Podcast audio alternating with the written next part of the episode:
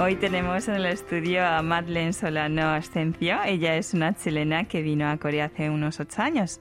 Bueno, eh, voy a empezar preguntándole cómo es que vino a Corea. Bueno, eh, yo llegué a Corea hace unos ocho años aproximadamente. Cuando yo estudié en Chile, mi carrera universitaria fue historia, pero desde ese tiempo yo tenía interés en Corea en general y mi plan fue estudiar estudios coreanos. Entonces, ¿qué lugar mejor para estudiar eso que, por supuesto, aquí en Corea? Llegué aquí en el 2013 para estudiar máster en estudios coreanos en la Universidad Nacional de Seúl. ¿Y cómo le surgió ese interés hacia Corea? Eh, al principio, cuando yo entré a la universidad, en realidad no tenía mucho idea sobre Corea, siéndote sincera, pero mientras estaba en la universidad em, participé de un grupo de estudio, como un club, algo así, eh, donde se reunían estudiantes chilenos y estudiantes de intercambio asiáticos. Este grupo era liderado por una profesora coreana y había muchos estudiantes japoneses y coreanos. Me hice muy amiga de algunas chicas coreanas que habían ido de intercambio y poco a poco comencé a conocer más de la cultura, cultura pop en realidad, como dramas y música también. Así poco a poco comencé a conocer sobre Corea, a interesarme en aspectos un poco más allá de la cultura pop, que son un poco más superficiales. Y como eh, estaba esta profesora en mi universidad, tomé sus cursos y trabajé con ella como ayudante de investigación. Así partió mi, mi interés, como fue muy paulatino, pero se transformó en algo bastante serio con el, con el paso de los años. Entonces, supongo que habría tenido una imagen, llegó. ¿Cómo fue? Eh, cuando yo estaba en Chile, en realidad tenía como dos eh, aspectos sobre Corea. Uno era el que dan las series coreanas y las películas, como bastante idealizado, muy romántico. Y el otro aspecto, bueno, es cuando yo estaba estudiando sobre Corea en Chile, también había aprendido temas sobre sociedad e historia. Entonces yo sentía que sabía como la realidad, como a través de lo que había estudiado y también como lo ideal que era lo que yo había visto en las teleseries. Pero a pesar de eso, cuando llegué acá, fue bastante diferente. No sé, hubo bastantes choques culturales a pesar de que yo sentía que estaba preparada para venir a vivir acá. Eh, durante el primer año yo viví en Busan, no en Seúl, y mm, fue, fue un poco duro, pero, pero entretenido. Supongo que se adaptó bien porque decidió quedarse, ¿no? Después de finalizar los estudios. ¿Por qué decidió quedarse en Corea? Mi primer plan era terminar después de tres años mi máster y volver a Chile para trabajar y estar con mi familia, no sé, lo, típico que sería. Pero después de, bueno, dos, tres años de estudiar acá, primero me gustó Corea. O sea, a pesar de los choques culturales y aspectos eh, negativos que pueda tener, como cualquier país, me siento segura, me siento cómoda. Y el segundo aspecto, que es un poco más personal, fue que conocí a mi novio acá, que él es coreano, y él no habla español. Entonces nosotros decidimos seguir y formalizar nuestra relación en Corea. O sea, qué mejor motivo, ¿verdad? Muy romántico. Muy romántico. Bueno, ahora vamos a hablar un poco sobre su vida profesional. ¿A qué se dedica actualmente? Yo ahora soy profesora de inglés y español. Eh, en un principio solo me dedicaba a enseñar español eh, en una escuela de bachillerato, como high school. Después de dos años me quedaba muy lejos de, casa, así que me trasladé para trabajar como independiente. Hago clases eh, por mi cuenta de inglés y español. O sea, tiene como un taller. Claro, sí. Claro, en coreano es con bupan. Yo diría taller, claro, o una pequeña mini academia ¿Y quiénes son los estudiantes de este taller? Eh, tengo estudiantes desde los 7 años hasta los 13 años. El taller también se podría decir que es como un negocio personal, ¿no? Claro. No es fácil que uno empiece un negocio. ¿Ha experimentado así como dificultades por ser además extranjera? La verdad es que esto todo partió por eh, mi esposo. Él fue el que me impulsó a que yo hiciera esto como mío propio, porque yo no tengo una mentalidad empresarial para nada. Me gusta trabajar dentro de una organización o eh, empresa o colegio, pero justo yo decidí renunciar a la, escuela cuando empezó el COVID, el virus. Entonces tenía que hacer algo para trabajar y, bueno, él me ayudó mucho con los trámites que hay que hacer para empezar este taller de forma legal. Así que creo que como extranjero sería muy difícil hacerlo solo sin ayuda de alguien que conozca bien cómo funciona el, sistema. Entonces, ¿recomendaría a los demás? Eh, yo creo que antes de empezar eh, eh, un, una empresa del tipo que sea, no solo de enseñanza de español, es importante asesorarse bien con alguien nativo, eh, de confianza, por supuesto, porque hay muchos temas de impuestos, de mm, registrarse, no sé, en la municipalidad, etcétera, que es difícil hacerlo por cuenta propia y uno puede perder mucho tiempo si no lo hace con alguien que, que sepa bien cómo funciona todo. ¿Qué cree que es lo más importante a la hora de aprender un idioma? ¿Qué es lo que enfatiza a sus estudiantes? Eh, yo como estudiante de coreano y también cuando aprendí inglés, creo que fue muy importante exponerme al idioma. Eh, entonces yo siempre les, les digo a mis estudiantes de español o inglés que no solo estudiar como desde un libro o durante la clase es suficiente, no es suficiente. Ellos tienen que tratar de buscar otras alternativas para exponerse, para escuchar el idioma que ellos están aprendiendo, que en este caso es eh, español e inglés. Escuchar música, eh, ver películas, series, para mí fue fundamental y creo que ayuda mucho.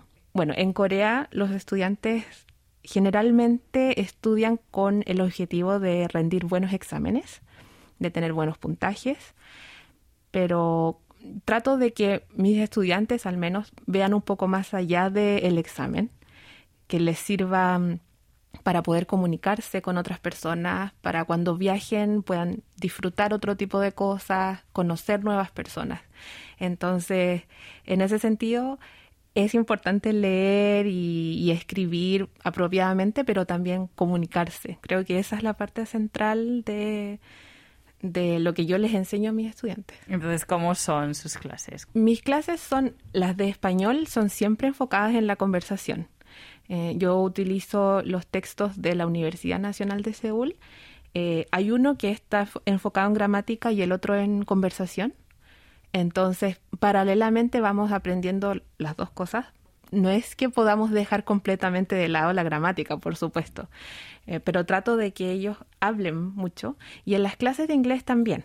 Los chicos generalmente saben mucha gramática, mucho vocabulario, pero no son capaces de conversar, de tener una, una conversación, no sé, sobre el clima o sobre cómo están o qué hicieron durante el día.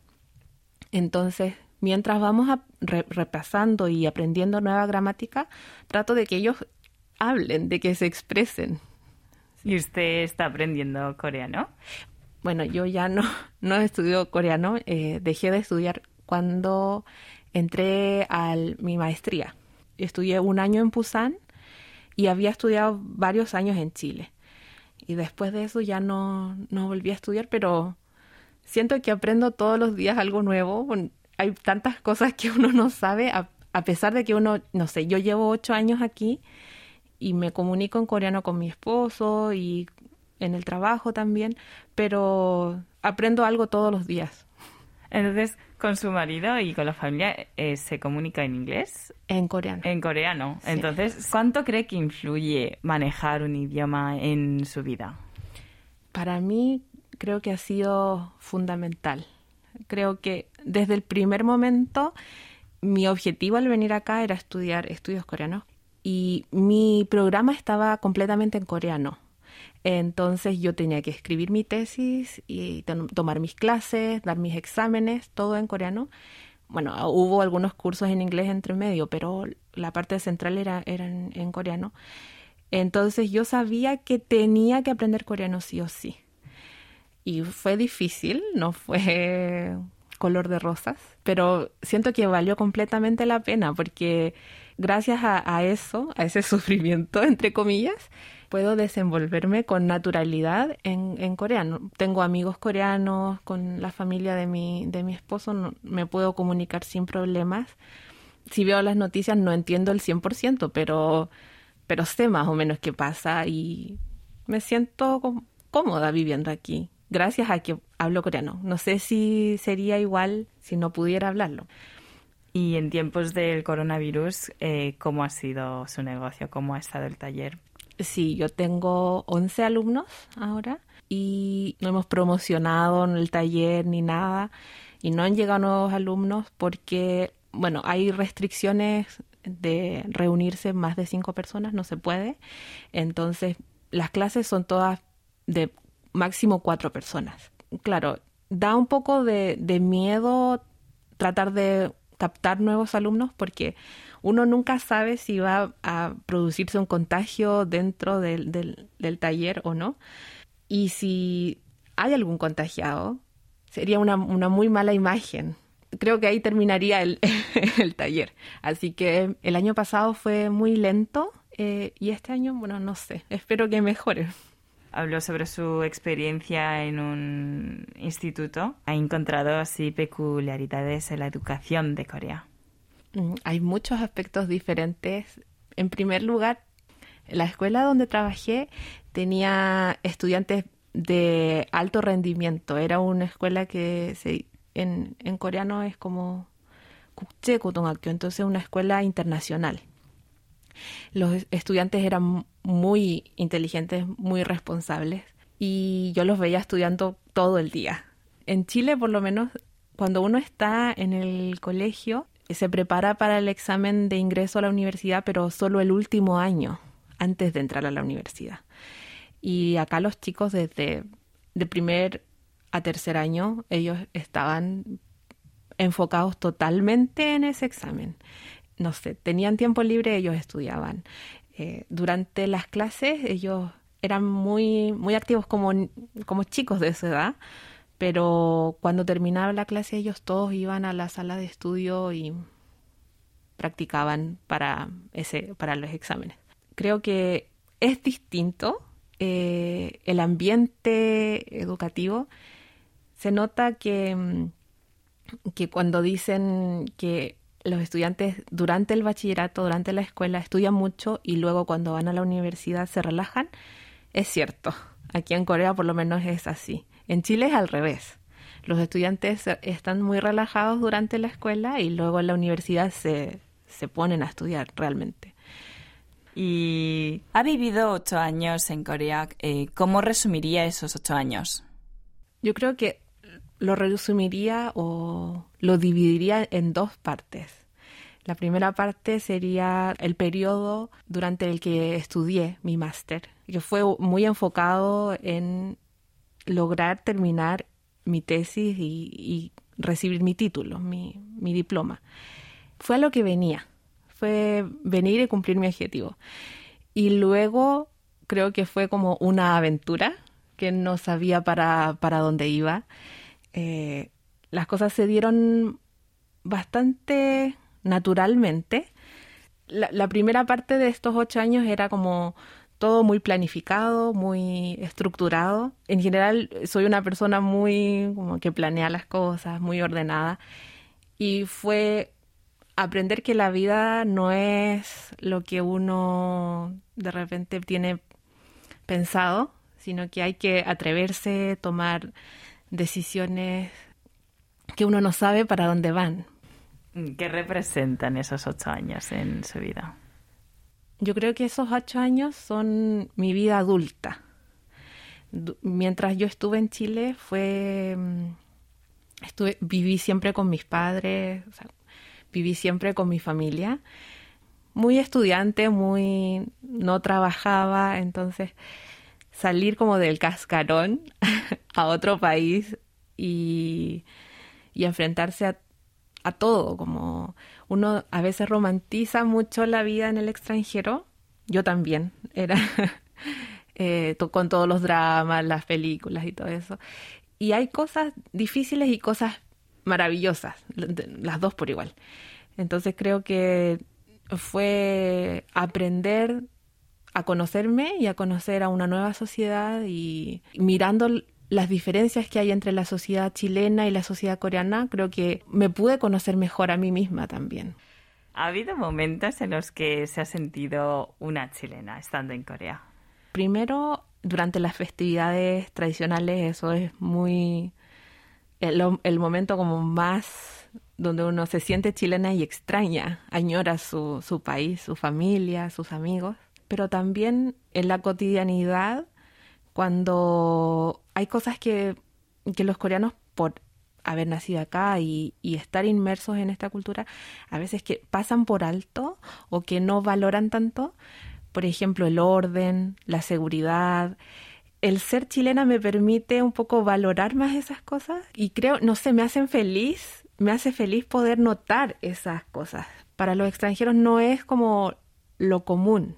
O sea, en Chile, por ejemplo, el tema de poder salir en la noche o poder dejar tu teléfono, tu, tu cartera en cualquier lugar sin miedo a que te lo roben es impensable. Entonces, creo que me siento muy chilena cuando valoro ese tipo de cosas en la vida diaria. Eh, la gente le preguntará eh, sobre Chile y qué les cuenta. La gente sabe un poquito sobre Chile, o sea, sabe que es un país largo y que está en Latinoamérica. Y a veces sabe, no sé, sobre el vino o el cobre. Y me preguntan sobre eso y, yo en general les cuento que, que, claro, yo soy de Santiago, en general la gente piensa que todo Latinoamérica tiene un clima muy caluroso y entonces yo les cuento, no, en, Santiago también hay cuatro estaciones, al igual que en Corea. Bueno, a veces no saben que hablamos español, entonces yo les, les, cuento. A veces hay gente que sabe un par de palabras español, en español, no, sé, hola o señorita. Entonces, sí creo que les llama mucho la atención porque no hay, no hay muchos chilenos acá. Y siento que creen que es un lugar muy exótico. Entonces, siempre hacen preguntas graciosas, no sé. Me gusta cuando me preguntan de Chile, la verdad. Y viviendo aquí, eh, ¿ha, habido, ¿ha habido momentos en que pensó que hizo bien en venir a Corea? En el día a día, no sé, cuando termina un día me siento satisfecha con mi vida aquí en Corea. Hay veces que me gustaría estar en Chile por extrañar a mi familia y todo eso, pero no, no, en general no siento como, ay, me quiero ir. Entonces, creo que en, en general vivo feliz aquí. Creo que todos los días pienso como, mm, sí, fue una buena decisión estar aquí, quedarme aquí. ¿Qué planes futuros tiene? Planes a largo plazo eh, todavía no, no, no, tengo. Me gustaría eh, quedar embarazada quizás este año o el próximo y no sé, en, cuanto a trabajo, seguir con, con este taller, me gustaría tratar de al mismo tiempo estudiar para ser traductora de literatura del coreano al español. Ese es mi, mi plan para este año. Y no sé, tratar de hacer algo para acercar un poco más Chile a Corea porque siento que, que Corea, bueno, con esto del, del del K-pop y los dramas y todo eso, tiene mucha presencia en Latinoamérica y en Chile también. Entonces me gustaría como aportar a que Chile también pueda ser un poco más conocido acá o, o no sé si más conocido, pero acercar un poco más de la cultura chilena quizás a, a coreanos por eso partiendo por el tema de, enseñar español. Eso es mi objetivo quizás. Vale, pues muchísimas gracias por la gracias entrevista. Gracias a ti.